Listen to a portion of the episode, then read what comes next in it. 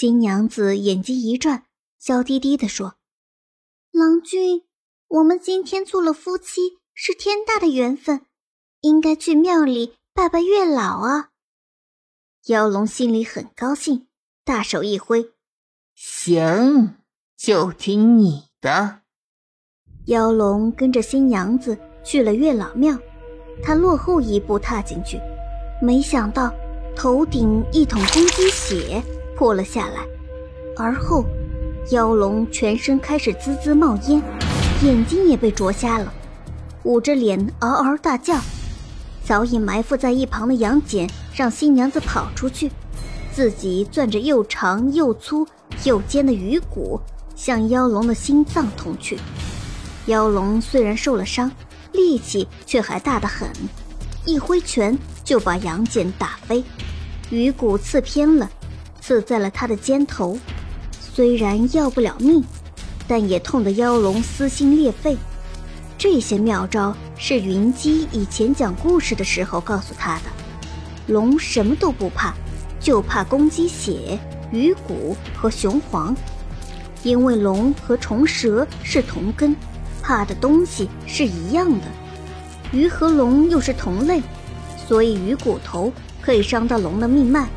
守在外边的乡亲们在庙口点雄黄，冲鼻的气息熏得妖龙晕头转向。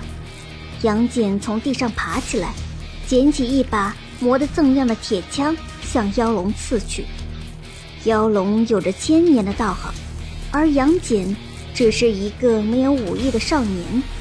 但杨戬凭借着微弱的法力和不要命的打法，之前又做足了准备，妖龙竟然败在了他的手下。战败的妖龙变回了原身，缩的只有一两米长了。杨戬正准备一枪戳死了事，妖龙突然苦苦哀求起来：“ 求求你，别杀我！我虽然贪财贪色。”但我从来没有害过人的性命啊！杨戬犹豫了一下，说：“不行，要是我放了你，你以后又出来祸害这些村民怎么办？”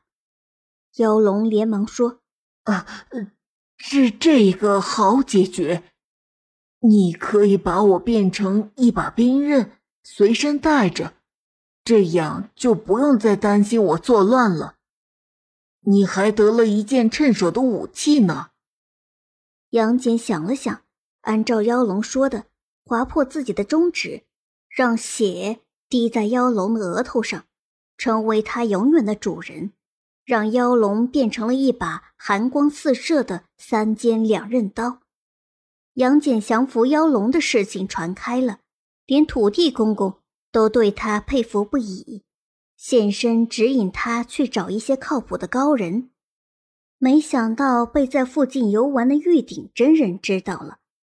玉鼎真人是个学问渊博、知古通今的神仙，但是法力不高，最喜欢四处游玩，是个不折不扣的老顽童。他生气的想：这个土地公竟然把我这赫赫有名的玉帝真人给忘了。我偏要让这小子拜在我的门下，调教出来一个超凡绝世的奇才，惊爆你们的眼珠子！哼哼，拜师的事情终于看到了希望。杨戬带着哮天犬，提着三尖两刃刀，高兴的上路了。刚翻过一座小山坡，忽然看到前方华光大放，把旁边的溪水。都照得闪闪发光，一团半透明的仙气中盘坐着一个看不清面目的仙人，还有声音渺渺传来：“少年郎，你可是要去拜师学艺呀？”杨戬连忙跪下说：“小子杨戬，跋山千里来求师，敢问仙人有何吩咐？”啊，玉泉山金霞洞。有位玉鼎真人，他神通广大，法力无边，你可以去拜他为师。